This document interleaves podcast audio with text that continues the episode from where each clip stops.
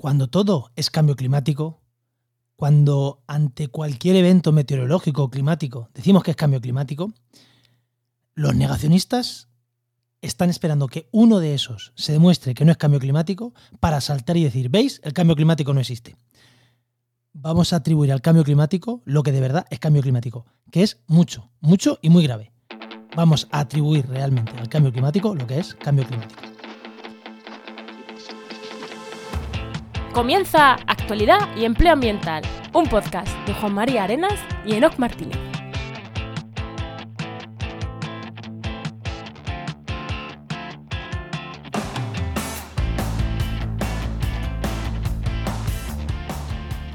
Buenas, soy Juan María Arenas Y yo, Enoc Martínez, y este podcast cuenta con el patrocinio de GeoInnova. Profesionales expertos en territorio y medio ambiente, que puedes encontrar en www.geoinnova.org. Hoy, en el programa 113 del martes 12 de octubre, hablamos sobre estudios de atribución al cambio climático. Un tema que llevamos desde mucho tiempo, ahora lo contaremos, mucho tiempo pendiente de hacer un programa así, ¿no? Eh, ya sí, por fin, tenemos muchas ganas. por fin, por fin vamos a hablar de este tema que a mí me, me encanta. Pero antes, ¿no? ¿Qué tal, ¿Qué tal tu semana? Pues bien, bien, ahí con nuevas incorporaciones al equipo, que vamos a tener varias incorporaciones. Varias incorporaciones, en plan de be- becarias, ¿no? Parece. Digo becarias un- porque no lo tenemos decidido total, pero van a ser casi seguro dos chicas. Y Con plan de formación, con posibilidades de futuro quedarse, pero de momento en formación. eh, formación, sí, sí. Es... ¿Y, ¿y tú qué tal? Bueno, pues yo hemos estado con la estrategia de comunicación. Vamos, hemos estado porque tú también, ¿no? Las dos cosas las hemos hecho a medias. Pero bueno, aquí Sí. yo. La estrategia de comunicación y de, de- de biomas, ya sabéis, la, la empresa esta que. Empresa no, la asociación de, de, eh, cursos en. Pues en con ballenas en el, en el mar de Cortés, con grandes mamíferos en África, bueno, una asociación que hace este tipo de cursos, eh, y porque ya parece que en 2022, parece que el año que viene vuelve a haber cursos presenciales. Eh, Crucemos Oh, los yeah. dedos porque sí. Y, y estamos, pues nada, pues planificando eso y ya sabéis que llevamos la comunicación el marketing y, y, bueno, planificando un poco eso. Y va a ser patrocinador del podcast Oikos. eh, Oh, yeah. que hemos llegado a un acuerdo de patrocinio del podcast, que me hace, me hace especial ilusión tener otro patrocinador más en otro de nuestros, de nuestros podcasts. Bueno, damos paso ya al invitado. Genial. Venga, preséntanos, ¿a quién tenemos hoy? Pues hoy tenemos aquí con nosotros a Juan Jesús González Alemán, que es doctor en física, meteorólogo superior del Estado en la Agencia Estatal de Meteorología e investigador en dinámica atmosférica, ciclones y cambio climático. Muy buena, Juan Jesús, ¿qué tal? Hola, muy buenas, encantado. Muy buenas. con ustedes. Que la descripción más o menos bien, nos hemos dejado algo, es... ¿Está bien dicha? Bien, bien. Sí, sí, ha sido ajustado a la realidad. Hombre, cuando te fijas en la bio de Twitter, pues sueles acertar. ¿De Twitter o de LinkedIn? ¿De qué ha sido, no? De Hombre, Twitter, hago, de ma- Twitter. hago más cosas, pero claro, es que tampoco puedes poner todo, ¿no? Ahora supongo que pendiente del volcán de tus, de tus, de tus islas, ¿no? Que, como meteorólogo que- seguro que también estás ahí pendiente de muchas cosas que... Sí, pero claro, siempre se te va el ojo ahí en el día a día, siempre se te va un poco a ver cómo va y la verdad que es un acontecimiento pues histórico, entonces es que perdérselo es, es imposible. Bueno, no, damos paso ya con el siguiente sección. Vamos a por el empleo.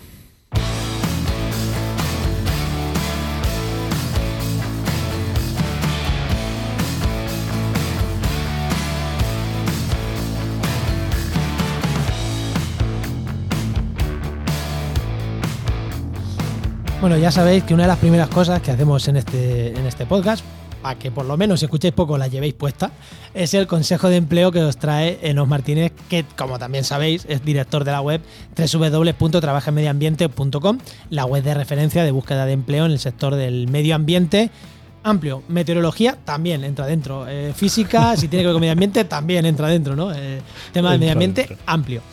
Enos, ¿qué consejito damos esta semana? Pues vamos a dar un consejo, ya que hemos estado utilizando LinkedIn también para conseguir este, estas personas que van a entrar en el equipo, que queríamos probarlo, era una cosa que queríamos probar. Y es que eh, si vas a... No me gusta decir aplicar, pero es porque es un anglicismo, pero no sé cómo se diría en castellano. Si te vas a apuntar a una oferta de empleo en LinkedIn, lo primero, preocúpate de que tu perfil de LinkedIn esté actualizado. Parece de perogrullo, pero, pero no. O sea, lo primero, que el perfil de LinkedIn se ajuste a lo que, a lo que, te- a lo que estás, a las ofertas de empleo que estás buscando. Y lo segundo es que si estate atento, mírate todos los días LinkedIn, porque si te escriben a través de LinkedIn tendrás que contestar. Si alguien encima que, es, que, te- quieres una oferta, eh, te seleccionan y te escriben un mensaje y no respondes, pues apaga y vámonos. Sí, lo de, lo de actualizar el perfil es flipante. Dices, ¿y esta persona por qué me ha escrito? Luego veías el PDF adjunto y decías, ah, sí, es posible. Dices, de verdad, tengo que estar yo. O sea, cuando, cuando recibes, que hemos recibido literalmente 150 ofertas, eh, o sea, no puedo estar, no voy a estar mirando, eh, voy no voy a intentar entender por qué me has querido escribir tú. O sea, si no está claro, mm, evidentemente es como rechazar. Es que es Efectivamente. así de fácil. Bueno, no, venga, tu pregunta al invitado. Bueno, Juan Jesús, una pregu- la pregunta que hacemos a todos los invitados. Cuando eras pequeño, cuando eras un enano, ¿qué era lo que querías ser de mayor y cómo te las has ingeniado para llegar a ser meteorólogo superior de la EMET? Bueno, pues la verdad que lo, lo primero que quería hacer, o las primeras nociones que tengo así de cuando tenía idea sobre ser algo, alguien y tal, eh, quería ser piloto de avión.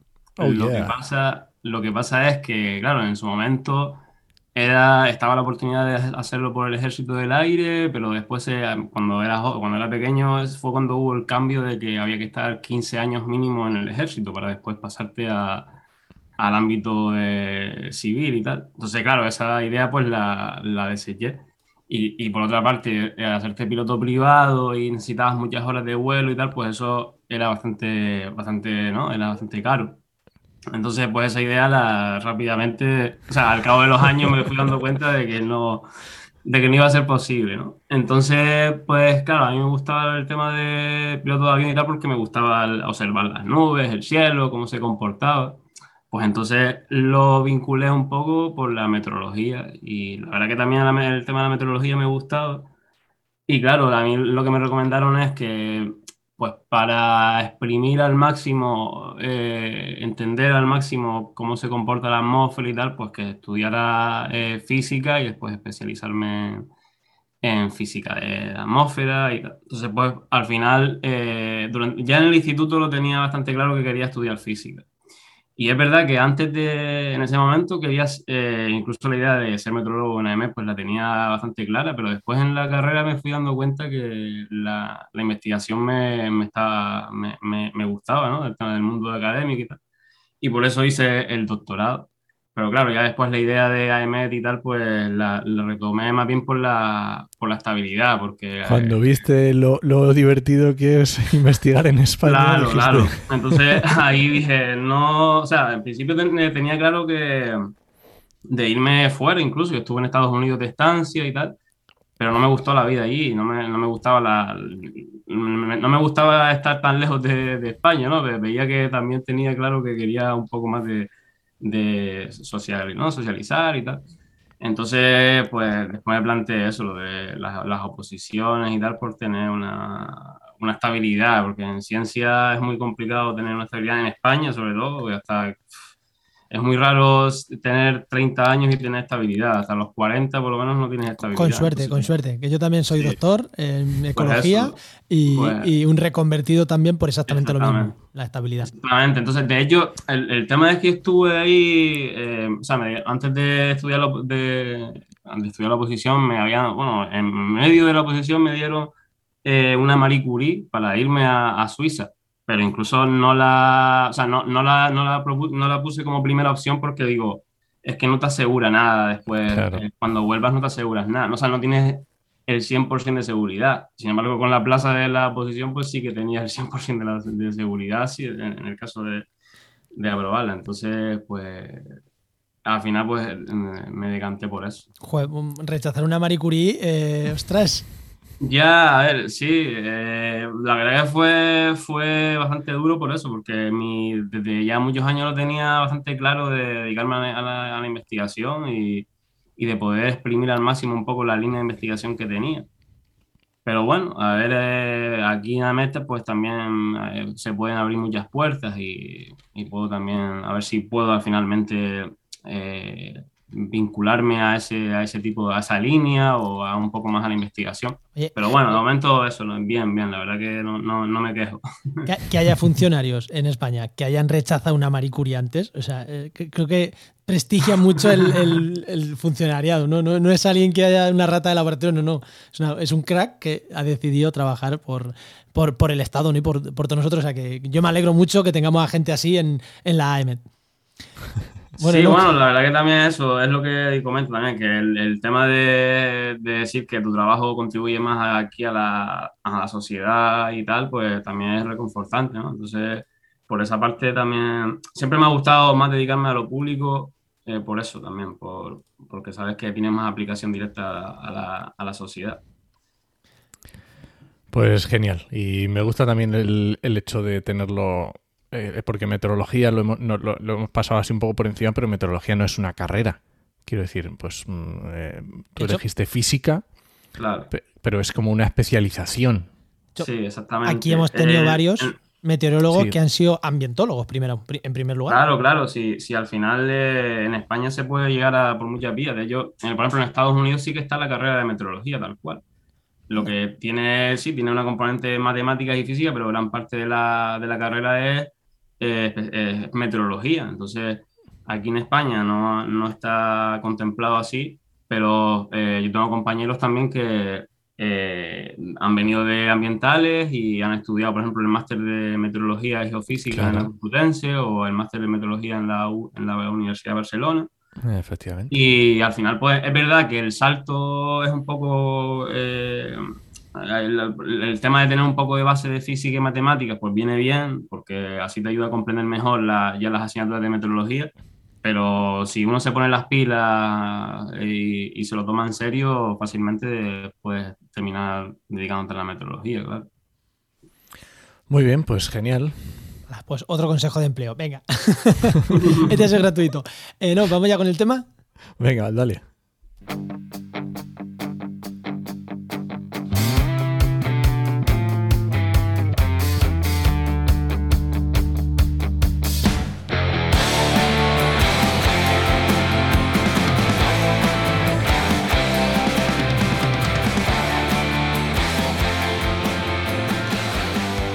Hace ya casi un año eh, Madrid se llenó de nieve con Filomena, mucha gente dijo, cambio climático. Incluso hicimos un programa donde alguien nos dijo, no me acuerdo exactamente quién, eh, me va a perdonar, me vas a perdonar, Enoch.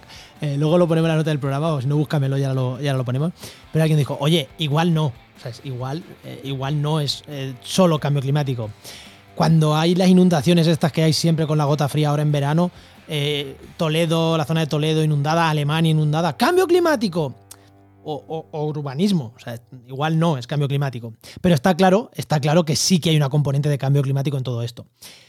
Pero para saber si es cambio climático o no, hay que hacer estudios de atribución. O sea, qué podemos atribuirle al cambio climático, qué no podemos atribuirle y cómo se hacen esos estudios. Porque fenómenos extremos existen sin cambio climático.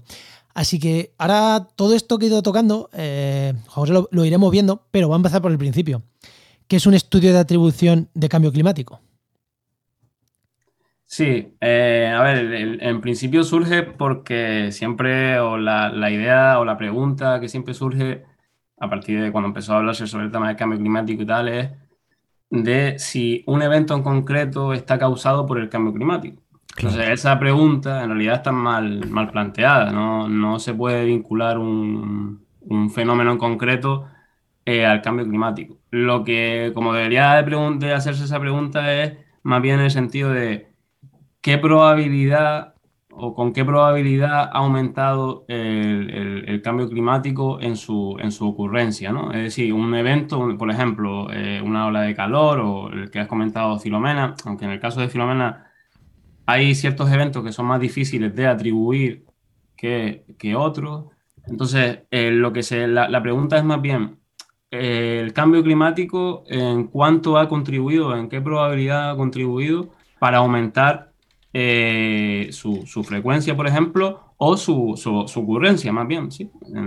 esa sería la, pregunta. Entonces, los estudios, los estudios de atribución lo que hacen es responder a esa pregunta. Es decir, no responden a si este evento en concreto lo ha causado el cambio climático, sino en qué probabilidad o, qué probabilidad hay detrás mm, para, ¿no? en, afectarle el, cambio climático. Eso es en términos de probabilidades, más que en causar o no causar. Más que si no, ¿no?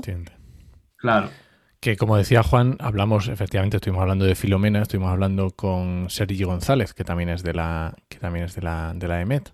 Y hablamos en el charco 82, en el charco no, en la historia de empleo ambiental 82. Estuvimos hablando con él sobre el Filomena. Sí, ahí era por el tema de que había nevado, entonces al haber nevado ya no, ya no había cambio climático. Ahí era casi, era al revés también lo que mucha gente decía, ¿no?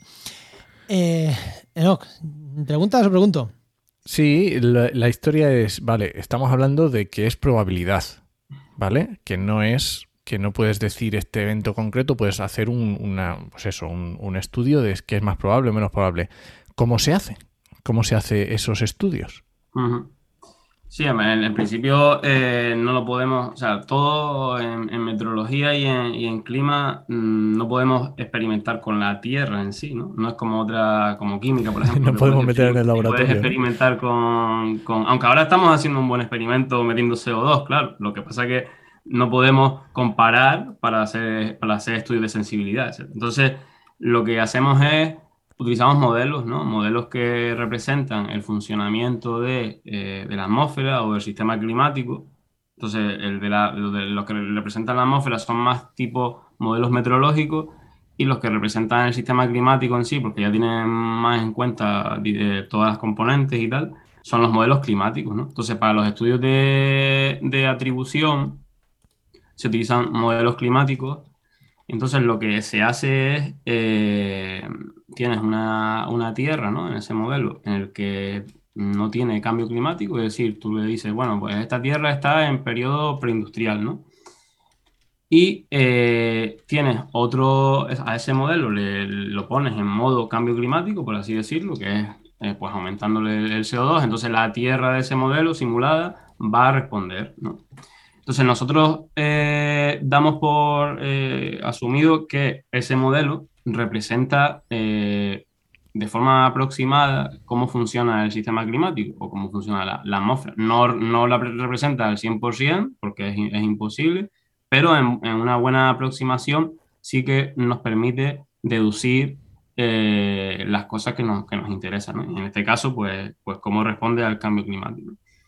Entonces, lo que se hace es buscar, eh, por eso es la dificultad de que no todos los eventos son eh, susceptibles de ser estudiados, porque hay eventos que si su frecuencia de ocurrencia es muy, muy, muy, muy, muy baja, es difícil encontrar en esa simulación que saber su, su, ocurrencia o que suceda, ¿no? Porque los modelos, eh, la dificultad de los modelos eh, o la, la, parte negativa de los modelos es que los fenómenos extremos no los reproduce tan bien, ¿no? Entonces, eh, hay fenómenos como las olas de calor que sí los reproduce, pero intentar reproducir en un, modelo climático un evento como Filomena es muy difícil.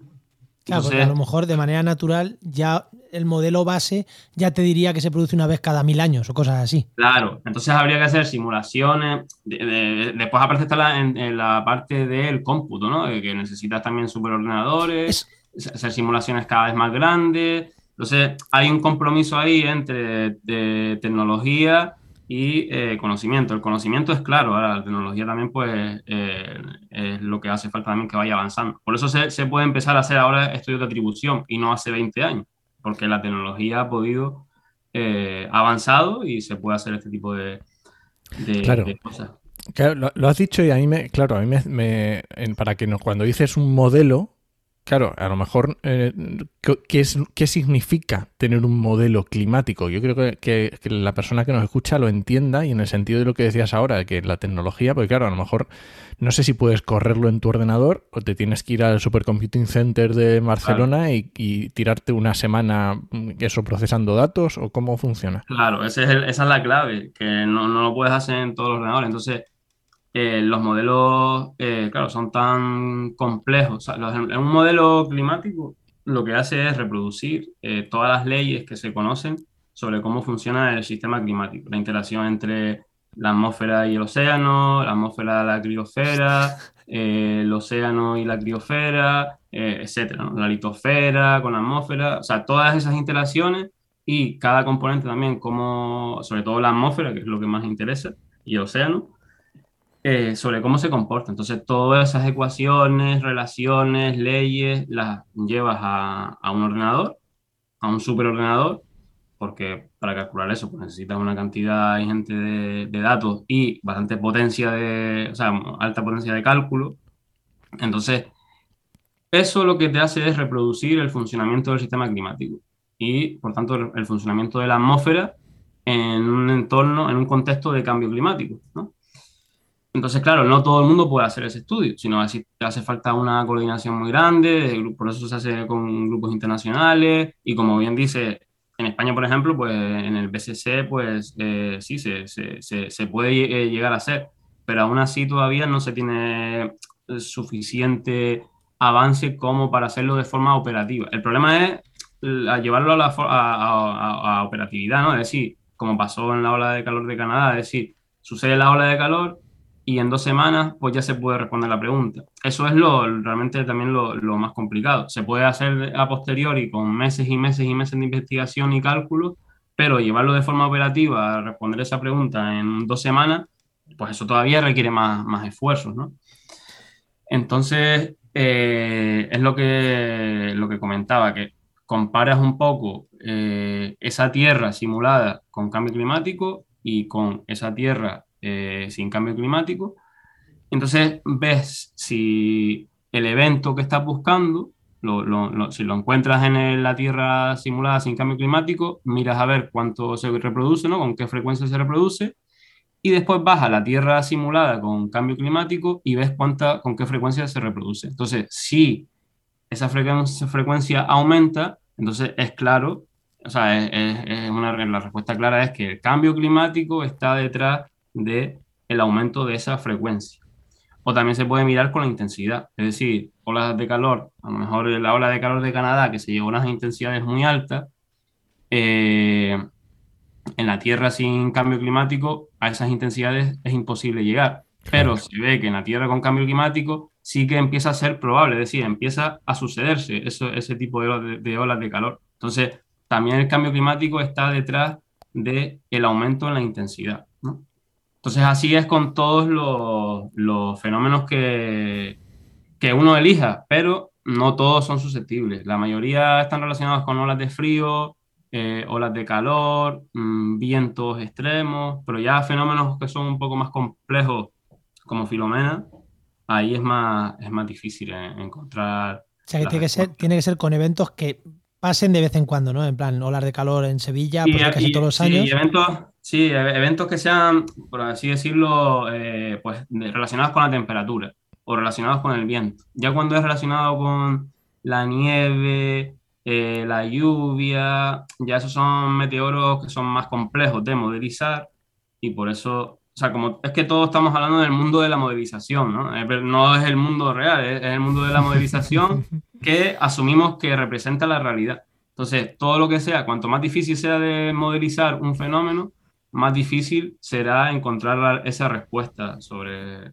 sobre los estudios de, atribución. Es, es, que ahí se junta meteorología con climatología, entonces claro, es... es claro, claro, es, es, complejo y después por otra parte está también el tema de que eh, la resolución de los, de, los, mm. de, los, modelos, la resolución un poco nos ayuda eh, o sea, a lo largo de los últimos años, pues hemos podido eh, aumentar la resolución, ¿no? A lo mejor antes, eh, hace 20 años, pues se tenía, los modelos tenían una resolución de 100 kilómetros, entonces todos los fenómenos que fuesen de menor escala, en términos más o menos eh, aproximados, que 100 kilómetros, el modelo no, es capaz de reproducirlo, ¿vale? Entonces, si vas aumentando la resolución, que es lo que ha estado pasando, pues entonces sí que vas, a, vas cada vez modelizando fenómenos cada vez más locales. Entonces, una ola, de, una ola de, de, calor es un evento que, que abarca una región extensa.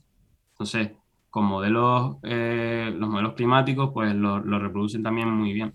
Ahora, una tormenta, por ejemplo, las inundaciones de Alemania, eh, pasaron en, verano. efectivamente. O, por ejemplo, eh, lo que sucedió en Toledo hace varias semanas, ¿no? En Castellón y tal. Ese tipo de tormentas tan concretas, tan localizadas y tal, de momento, es muy difícil eh, reproducirlos con los modelos climáticos. Con los modelos meteorológicos sí, porque los modelos meteorológicos siempre van por delante, tienen una resolución mayor. ahora mismo estamos en el orden de los de los kilómetros, dos kilómetros, entre 2 y 10 kilómetros, ¿no? Pero los modelos climáticos todavía están mucho más, más, más atrasados porque son más complejos y porque añaden más, más sistemas del sistema climático, ¿no? más componentes. Entonces, pues claro, hay fenómenos como tormentas localizadas que todavía es muy difícil hacer este tipo de estudios para, para esos fenómenos. A mí me ha, me ha volado la cabeza cuando ha dicho, metemos en un modelo todas las leyes de física, de interacción, clima, tierra, o sea, todas. O sea, no, escogemos una parte para. No, no, o sea, no escogemos una parte, no, no, es que metemos todo, todo y, miramos todo lo que, se conoce, todo lo que se conoce, claro. Claro, pero tenemos que meter todo, o sea, cómo interactúa el, Mediterráneo con tal, pues también, ahí también va, y o sea, todo, para, ver un modelo en Canadá me, me parece. Claro, esa, esa base de datos, o sea. Sí, sí, es inmensa, es, una barbaridad. De hecho, ahora mismo se dice que nadie tiene, o sea, a lo mejor hace 40 años sí había un especialista en un modelo y que sabía un poco cómo funcionaba ese modelo y lo tenía en la cabeza. Pero ahora es imposible que nadie en su cabeza pueda saber cómo funciona el modelo. Entonces, lo que se tiene son grupos. Uno está especializado en el océano, en esta componente específica del océano. una otra persona está especializada en la simulación de tormentas convectivas, otro está especializado en huracanes, otro. Entonces, se, ha digregado ya entre, entre o sea, ya ahora son grupos que, que, saben cómo funciona el modelo y cada componente de ese grupo sabe cómo funciona una parte del modelo. Entonces, es imposible tenerlo todo. Entiendo que ese modelo es un modelo que, tenéis acceso gente a nivel, o sea, mucha gente a nivel mundial y hay un único modelo o, esto hay, yo qué sé, los chinos tienen el suyo, los europeos el nuestro, los americanos el suyo o es algo en plan, no, es que los datos son los que son y están todos en la mega máquina esta que tenemos. O, la base de datos es común, pero después cada uno lo corre en las mega máquinas de su, pues aquí en Barcelona o donde, o sea, ¿cómo funciona esa parte más de quién tiene la información, de quién es y cómo se trabaja? Claro, ahí eh, gracias a que se ha hecho un, gran esfuerzo internacional y en gran parte por la parte del IPCC ¿no? y Naciones Unidas, en principio lo, que había era que cada país o cada país así importante y tal, Estados Unidos, Inglaterra, eh, Japón, eh, Alemania, tenía su, su, modelo, su modelo climático. O sea, cada uno después desarrollaba ese modelo en base a sus investigaciones y cada componente del modelo, pues cada uno lo, lo representaba como, como, más, como, más, como había encontrado eh, la, la, mejor forma. ¿no?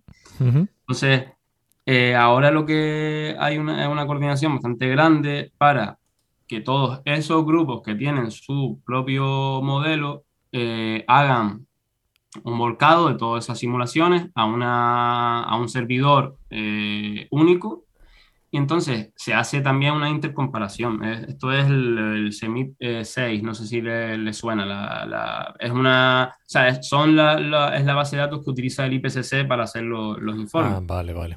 Entonces, eh, por ejemplo, ahora está en el CEMIP 6, hace el último informe era el CEMIP 5. Eh, entonces, cada 6, 7 años se van actualizando con lo que se va conociendo sobre las nuevas, sobre las leyes o cómo funciona el sistema climático y esos modelos se van actualizando. Entonces, lo que se tiene es como pues, decenas de modelos, que es lo bueno, es decir, no, mm, lo, lo bueno sea, lo bueno es que haya eh, distintos modelos con distintas variedades de forma de representar diferentes procesos, porque no, no hay una única forma de representar todos los procesos, ¿no? Entonces, eh, con eso también eh, puedes introducir la incertidumbre, que también eh, es, una, es, una, noción básica en, meteorología y en climatología. Entonces, este, estos estudios lo que hacen también es utilizar esos, esos modelos, es decir, se van a, esta base de datos y intentan pues, bajarse todas las simulaciones que se han hecho, etcétera, etcétera.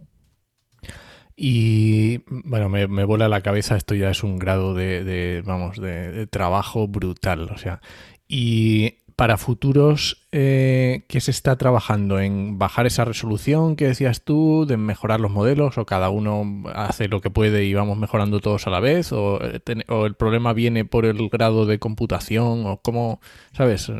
Sí, claro, el- el principal objetivo es bajar la resolución porque ya hay muchos fenómenos que ya se sabe lo que va a pasar. Es decir, se sabe que las olas de calor se van a volver más frecuentes y más intensas. Eso ya es prácticamente eh, asumido.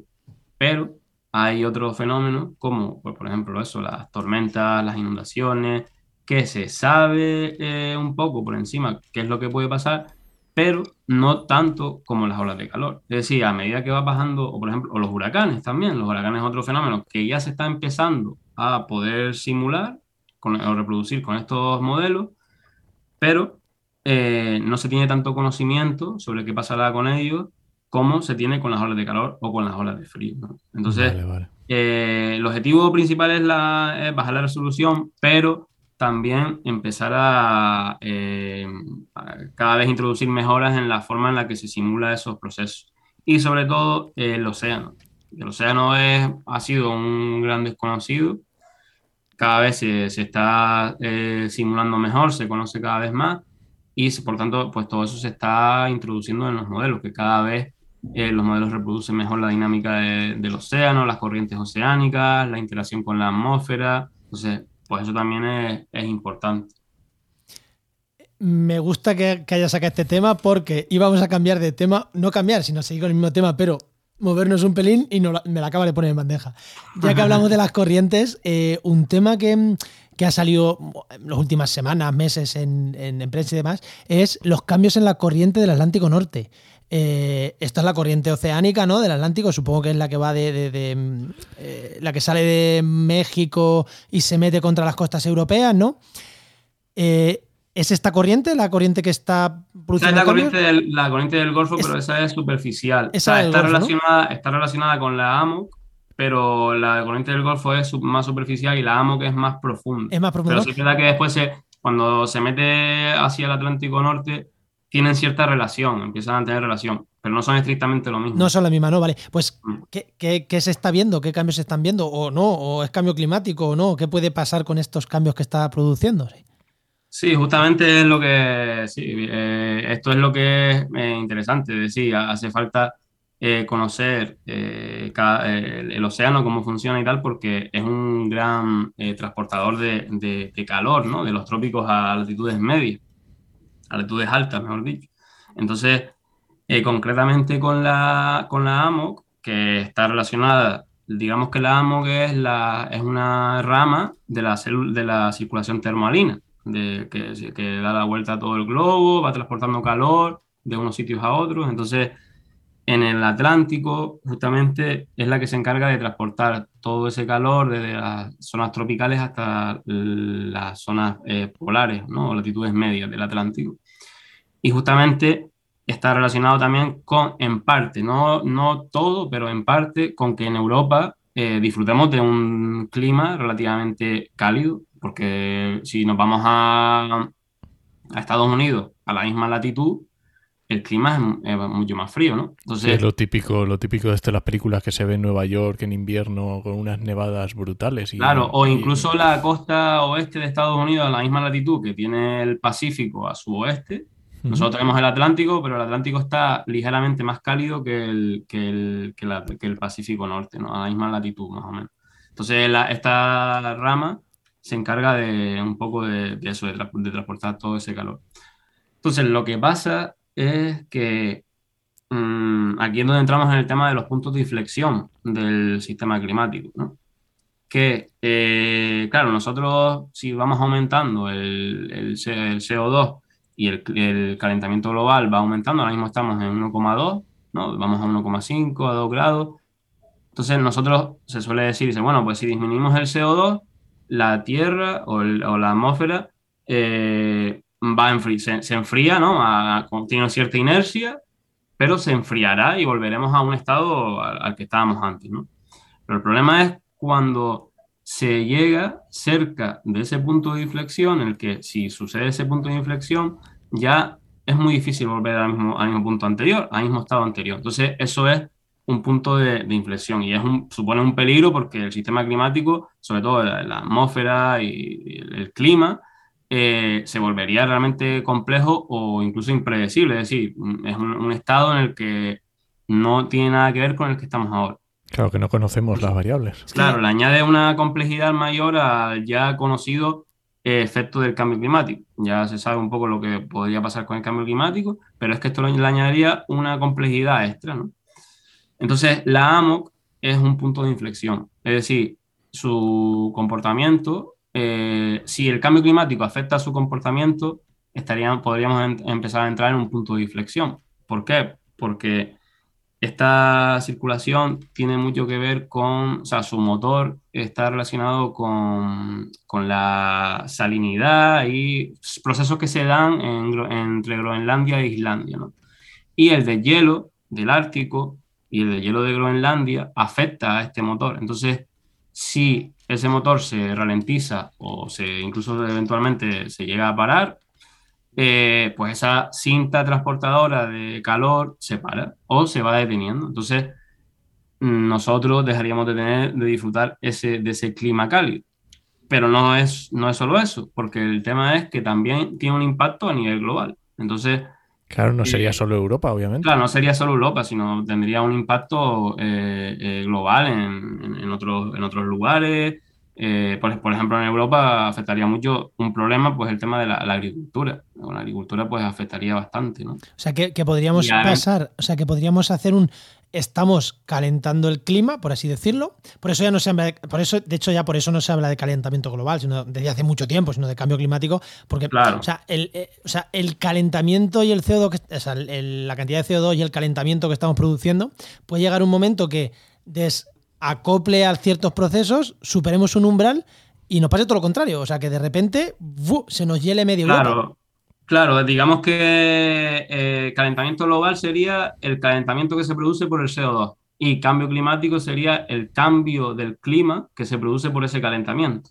Entonces, eh, los efectos del cambio climático que, ya todos conocemos y, hemos, y, se, vamos, y se, sabe bastante sobre eso, tiene un, una determinada serie de efectos, pero los puntos de inflexión pueden eh, retroalimentar esos cambios o ir en contra de esos cambios. Es decir, eh, pues por ejemplo, en Europa, en Europa se sometería a un enfriamiento, fenómenos, eh, las, por ejemplo, ciclogénesis incluso podrían, serían más intensas y más frecuentes. Entonces, eso podría ir también un poco en contra del calentamiento global. Pero claro, alguien podría decir, bueno, pues mira, en Europa no, nos vendría genial, ¿no? Porque si nos estamos calentando, pero esto nos enfría.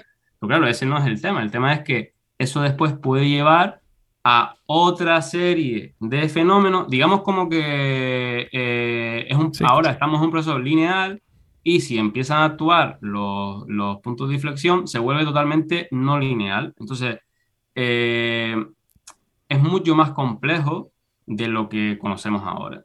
Entonces, eh, es, la, sería la peor de las noticias. Es decir, si ya el cambio climático de por sí es eh, no es nada halagüeño, ¿no? Esas proyecciones que tenemos, eh, si se le, añadimos la posibilidad de los puntos de inflexión, pues ya sería catastrófico. Si ya no es catastrófico, pues sería mayor todavía. Es decir, ya es catastrófico, pues sería añadirle más eh, incluso incertidumbre, es decir, a la, a, la catástrofe. Claro, es que cuando el cambio es cuando el cambio es gradual te puedes adaptar. De hecho, en ecología, en ecología pasa, o sea, eh, las plantas se adaptan a la sequía, tiene menos sequía, se va adaptando, la comunidad tú ves que prácticamente no cambia, bueno, un poquito más seca, pero hay puntos en los que salta y cambia el ecosistema completamente. Eh, ¿Y por qué? Si, hemos mm, perdido dos, dos, puntos de humedad, ya, pues es que es el punto. Pues eso, pues exactamente, pues es lo mismo, ¿eh? en, lugar de con las plantas, con el sistema climático, que, que, cambia, que puede cambiar ahí eh, abruptamente y ya, pues, Claro, ya- y ahí ya no hay, y ahí eh, no hay adaptación evolutiva que aguante eso. O sea, Claro. está adaptando evolutivamente hasta un punto, y en un punto, ya, o sea, nah, aquí ya no. Sí, o sea, que no, hay- hay habría, no habría vuelta atrás, ¿no? O sea, sería muy imposible, sería muy, muy difícil. A lo mejor eh, tardaríamos centenas de años en volver a, en poder eh, volver a- al mismo estado en el que estábamos. Sin embargo, ahora con el CO2, si, de- si ya empezamos a dejar de, de emitir, digamos que en 30, 40 años, 50 años, pues podríamos otra vez volver a un poco a un estado eh, parecido al, al, al preindustrial. Pero es que con los puntos de inflexión ya estaríamos hablando de, de tener un clima totalmente diferente, con Que todas esas linealidades, con, esos, con todos esos efectos eh, impredecibles y durante muchísimos, muchísimos, muchísimos años. Uf, Sí, ya es meterse ahí, ya no sabes lo que va a pasar. Abre una puerta que no sabes que, a dónde te va a Claro, es que el, el problema es que antes se pensaba, o sea, el, el- lo de la- la- el estudio este que se estaba hablando era porque eh, se pensaba que ese colapso o esa, ese eh, eh, esa paralización o ralenti- ralentización de la, de la corriente, mm, si ocurría, ocurriría con 4 grados de calentamiento global o 5 grados de calentamiento, es decir, un escenario ahí muy extremo, ¿no? De los, de los más extremos pero el estudio lo que vino un poco a concluir y es en- entra en línea de las últimos de lo que se empieza a saber los últimos años es que puede pasar incluso antes, es decir, con entre uno y medio y dos ya podría eh, podría empezar a, eh, afectar a esta, a esta corriente. uno, uno y medio, Sí. dos es mañana. Eh, si no hacemos, si no se hace nada, sí, claro. Si no, ahora mismo estamos en 1,2 y eh, el, el el objetivo al que se quiere llegar es a, a 1,5 y prácticamente no, no se va a conseguir. Entonces, si se sigue así, es muy probable que se alcance 2 incluso o más allá. De hecho, ya se habla que el escenario este, el más extremo, cada, el informe este del IPCC, del el último informe, una de las cosas que cambió respecto al de 2013 es que antes era bastante improbable llegar a ese extremo y ahora es cada vez más, más probable. Entonces, hay un, hay un, un problema en ese sentido. Ya, ya, está complicado. Joder, Enoch, eh... Joder.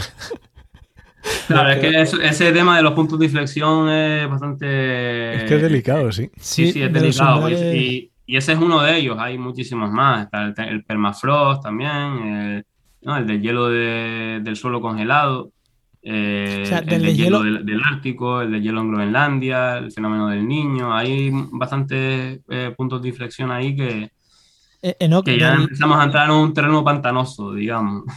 del, del fenómeno del permafrost. Creo que en el siguiente Oikos, del podcast Oikos que voy a grabar, creo que voy a hablar de eso y no sé si cuando este programa se salga, porque estamos grabando con, con una semanita y media de antelación, igual está ya publicado el Oikos, donde hablo también de ese tema con investigaciones recientes de, de cómo los grandes carnívoros pueden estar afectando al clima por mm, el tema del permafrost. eh, y que también lo mismo, que puede ser un, un- un punto de inflexión que, se recuperen los grandes herbívoros en, en la zona norte de, Rusia y por ahí, que también es lo mismo, es otro, eh, otro punto de inflexión que, que, que- se ha roto, ¿no? También interesante. Sí, son muy interesantes, la verdad, esos temas. Yo tengo que admitir que me metí un poco por la meteorología y cada vez le voy encontrando más el...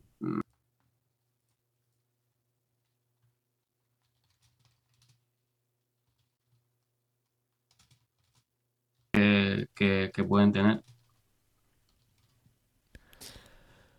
Bueno, pues yo creo que por lo menos para hacernos una idea de qué son los estudios de atribución y que esto no es tan sencillo como parece, como decir que sale la dana por la tele y ya estamos diciendo "Ah, cambio climático, Sí, cambio climático". es- es- exactamente. Ese, ese es el, el- el objetivo de los estudios de atribución, es decir, que no haya debate, eh, decir, bueno, esto es cambio climático o la- no, es una dana, es cambio climático, no es cambio climático. No, se hace un estudio de atribución y se ve y se responde de la forma más científica posible eh, las respuestas que se pueden dar, porque no, no se pueden dar todas las respuestas, obviamente. No, no hay cosas porque no se pueden eh, responder con tanta certidumbre. Yo, yo ahí Pero- mi, co- mi corazoncito, y a ver que te voy a hacer una pregunta a ti, ya con esto vamos a cerrar. eh, Juan Jesús, a ver, claro, cuando salen diciendo cambio climático, dices, joder, si conseguimos que los no concienciados se conciencien, aunque sea con una mentirijilla, que, que, igual es real, o sea, no digo que sea mentirijilla o que sea una mentira, que igual es real, pero no podemos atribuirlo científicamente. Hostia, ¿qué haces? Sales corriendo a decir, no, eso no se puede hacer, no se puede decir eso, o dices, bueno, mira, me callo y por lo menos si alguien más eh, se cree lo del cambio climático, eh, aunque sea justo por una cosa que no lo sabemos, pero oye, pero es que pasa, es que el cambio climático está, aquí no lo podemos ver, pero en otros muchos sitios sí. ¿Qué, hacemos ahí? ¿Salimos a decir o, o, nos callamos diciendo, ¡ay, Dios, qué dolor! Es que ahí, claro, yo siempre opto por la rigurosidad, entonces cuando veo esas cosas siempre tiendo a, a, a, decir, no, pues hay que explicar las cosas como son, es decir, porque si no, eh, la gente piensa, eso da pie mucho a, al negacionismo, al escepticismo, de decir, atribuir todo al cambio climático, no, yo creo que hay que tirar un poco más por la rigurosidad y, y, y, sobre todo porque con eso el mensaje que se transmite es de que hay que invertir en ciencia y que hay que invertir en investigación para, saber, para responder a las preguntas. No se puede responder todo así a la primera y a la, a la ligera. ¿no? Entonces, también me gusta eso porque tiendes a llevar el mensaje de que hace falta invertir en, en, en ciencia e investigación. Pues Enoch piensa como nosotros, ¿eh? Nosotros somos los de meter el dedo en la llaga también, es decir, esto igual no. Claro, no, es que sí, debería ser así, la verdad. Pues muy bien, Juan Jesús, yo creo que ha estado genial, vamos.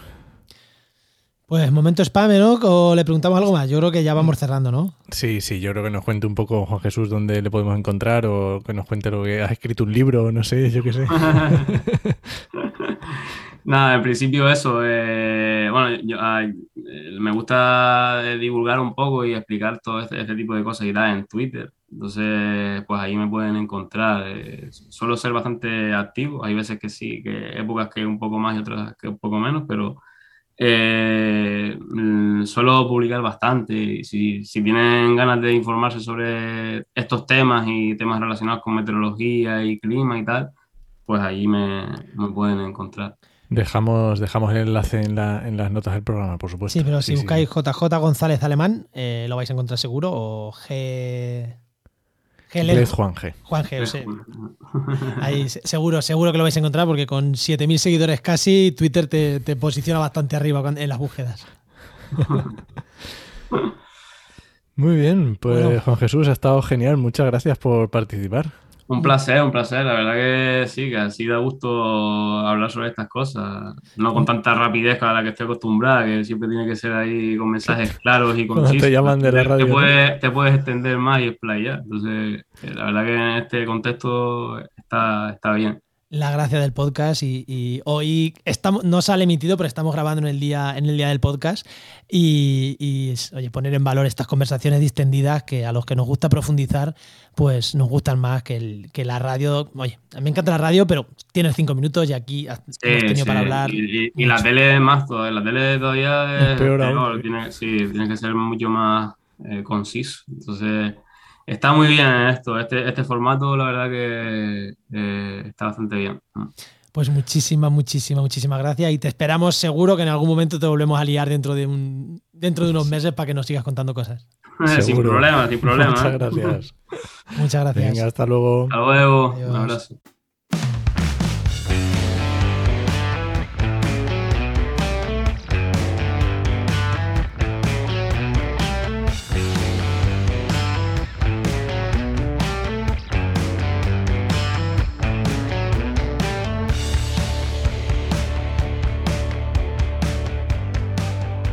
Bueno, Enoch, vamos ya con la sección de GeoInnova, que ya tenemos por aquí a nuestro amigo Luis, que ya sabéis que es Luis Quesada, director de GeoInnova. Muy buenas, Luis, ¿qué tal? Muy buenas. Muy buenas, ¿qué tal estamos? Pues muy nada, bien. Muy bien. Ahí estamos. ¿Y de qué eh, vamos a hablar hoy, Enoch? Tengo yo aquí apuntado estudios sinérgicos. Pero, si estudios sinérgicos de qué? ¿Qué es ¿Qué, eso? ¿Qué es eso? ¿Qué son los estudios sinérgicos? Bueno, a ver, muchas veces cuando eh, hacemos estudios de impacto ambiental, eh, hay que tener en cuenta qué tipos de efectos ¿vale? tienen eh, digamos, los impactos, ¿no? cómo son esos impactos, qué efectos tienen. ¿vale?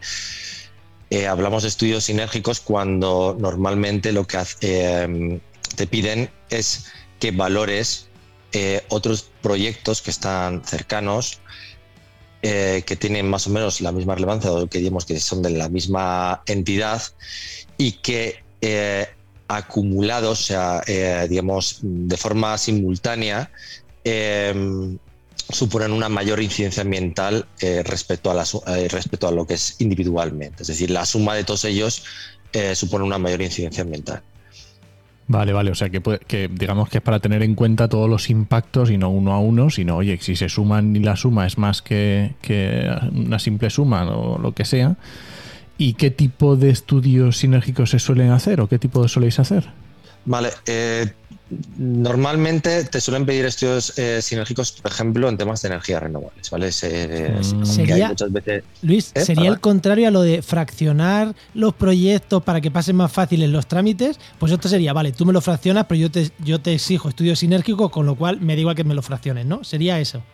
Claro, ahí las administraciones se han puesto las pilas, ¿vale? Y en muchos de ellos, por ejemplo, en la comunidad valenciana, eh, ya tiene sus visores en los cuales eh, pues te van poniendo eh, los proyectos que están en actual tramitación. ¿Y por qué? Mm. Porque muchas veces te pedían los sinérgicos, pero realmente tú no tienes la información de esos proyectos.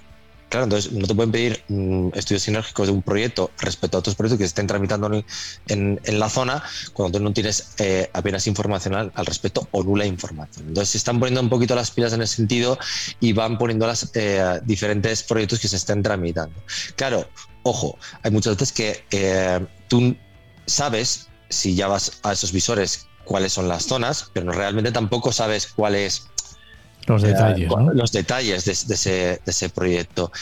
Eh, pero lo que sí, no, sí que no sabes es aquellos estudios que se están realizando, pero que no han empezado a tramitarse, es decir, que no han, no, han solicitado el inicio de evaluación ambiental. Entonces, claro, hay que tener un poquito en cuenta todo eso. Y además ya sabes que la administración, pues es un poco ambigua y a veces te piden más, a veces te piden menos.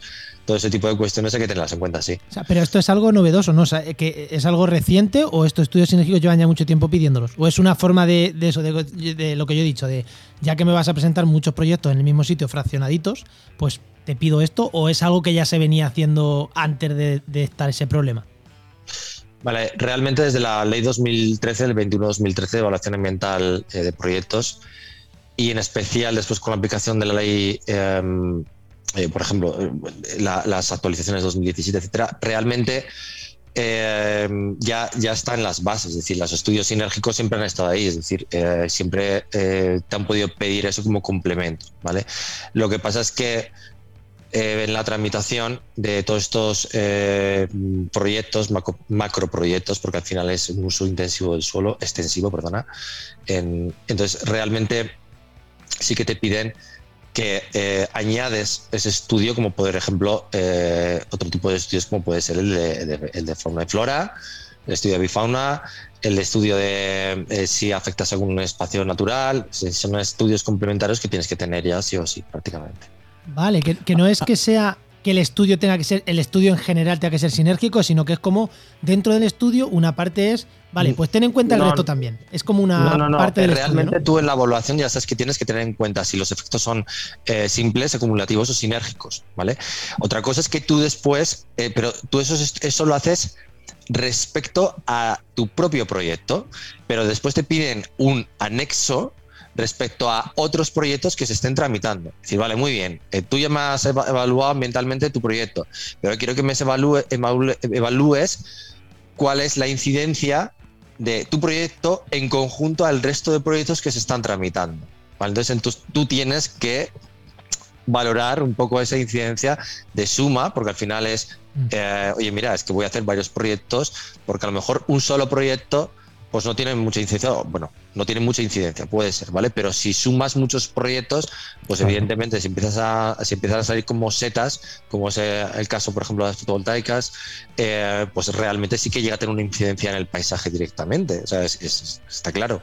Entonces hay, hay, que intentar evaluar eso y ver cómo, eh, a nivel territorial, cómo se, cómo se coge. Esto al final no, no es más que una medida, una herramienta Em, que tienen de este territorio ¿vale? Para poder evaluar o poder frenar un poquito estas, este, este tipo de, proyectos, o por lo menos para ir sopesando, para ir trabajando eh, cómo organizar el territorio, ¿vale? Porque mm, eh, digamos que se ha abierto esta veda, ¿no? De, se abrió ya hace ya dos o tres años esta veda de empezar otra vez a, presentar proyectos de, de, energía renovable, pero realmente eh, la normativa no estaba preparada, la normativa urbanística, la normativa ambiental, en muchas comunidades autónomas no estaban preparadas. ¿vale?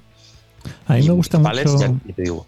Me gusta mucho este concepto porque yo lo conocía, pero lo conocía para evaluación de impacto ambiental estratégica, donde te pedían un poco de sinergias con otros planes y programas. Claro, pero esto es un poco más, esto ya es como más aplicado a proyectos y más como en vivo, ¿no? Como más en, sí. en lo que está pasando en el momento. Eso me, me gusta mucho. Claro, pero es, es, lo mismo, pero aplicado, como bien dices, a, proyectos. O sea, es decir, el concepto es el mismo pero tienes que aplicarlo al proyecto. Tienes que, el concepto de voy a estudiar otros planes que están desarrollando y cómo, cómo afectan si yo sumo todos estos planes al territorio en el cual me voy a implantar o cuál voy a desarrollar ese suelo, pues en este caso vamos a hablar de proyectos, ¿vale? Yo tengo este proyecto, voy a ver cómo afecta eh, estudios o proyectos que sean similares eh, de, una vez sumados, ¿vale? Todos, todas las incidencias. Joder, pues me parece súper interesante.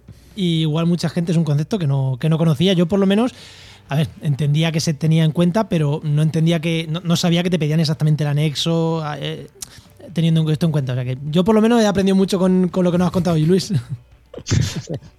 bueno, se, se, intenta. Que Vamos. se ponga, ojalá se ponga en todas las administraciones y lo tengan todas en cuenta, ojalá, eso estaría ojalá. genial. Es, es, la, es la vía para poder ordenar el territorio adecuadamente, una de las, una de las herramientas que tiene.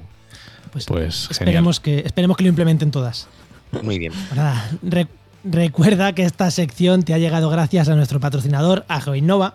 Profesionales expertos en territorio y medio ambiente. Y que puedes encontrar en www.geoinnova.org.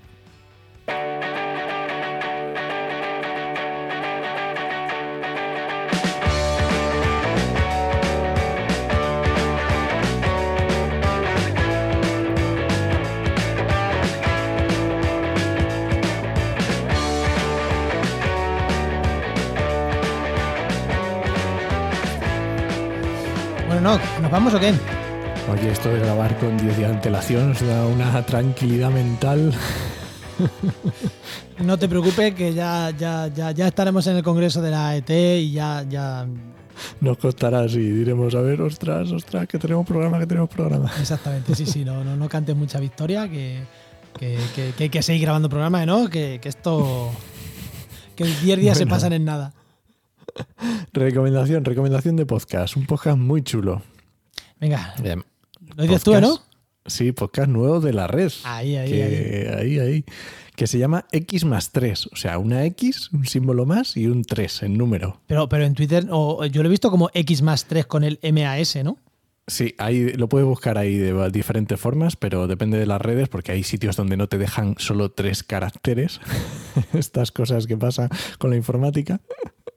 y entonces hay que ponerlo con letra. Pero es un podcast muy chulo, nuevo de la red, de las dos Anas, de Ana María Rota y Ana Belén Peña. Ya tenemos aquí con GDGeo.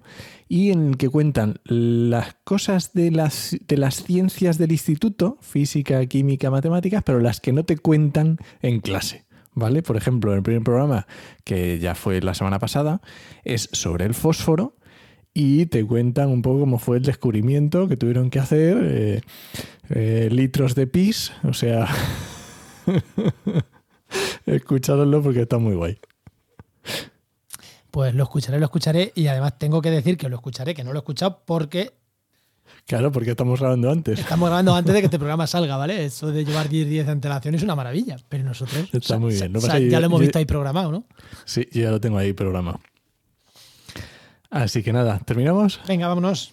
Pues nada, este podcast pertenece a la red de podcast Podcastida, ¿eh? la red de podcast de ciencia, medio ambiente y naturaleza. Muchísimas gracias por compartir el programa.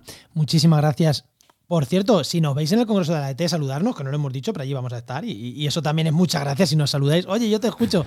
Muchísimas gracias también, que eso nos hace. Eh, no, no, nos gusta más que que nos lo digan por redes, ¿no? Eh, en sí, persona, en persona. Ilusión. Hace mucha ilusión, mucha ilusión. Y pues nada, pues Muchas esperamos gracias. vuestros saludos en el Congreso de la AET si alguien va por allí y vuestros comentarios en redes sociales. Te, es- te esperamos en el siguiente programa de actualidad y empleo ambiental. Nos escuchamos. Adiós.